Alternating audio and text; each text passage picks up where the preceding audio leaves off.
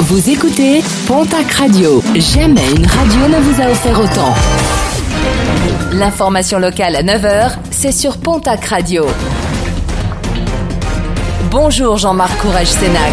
Très bon lundi et merci de votre fidélité. Une femme d'une cinquantaine d'années brûlée aux bras et aux jambes samedi à Nouz dans les Landes à l'origine de ses blessures l'incendie de son appartement. La victime a été héliportée vers le service des grands brûlés du CHU Pellegrin de Bordeaux. Deux autres personnes qui habitent dans le logement situé au-dessus de l'appartement incendié n'ont pas été blessées mais ont été relogées. De très nombreux accidents déplorés sur les routes des Pyrénées-Atlantiques ce week-end pour la seule journée de vendredi. Pas moins d'une vingtaine d'accidents ont été dénombrés sur le département.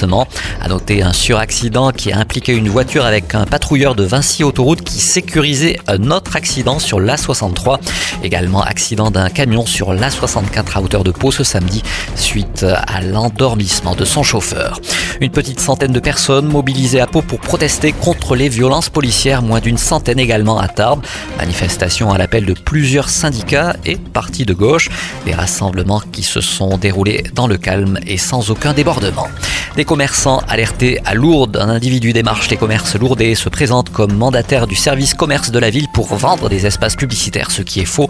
Un démarchage plutôt agressif qui est une véritable escroquerie. Après plusieurs jours de réflexion, le parquet général de Bordeaux a décidé de ne pas former de pourvoi en cassation suite à la décision de la Cour d'appel qui a autorisé le transfert vers un service de psychiatrie plus souple de Romain Dupuis.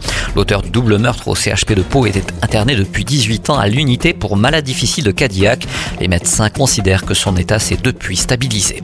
La tenue ce lundi du conseil municipal de Pau est parmi les sujets abordés. La hausse des tarifs des cantines.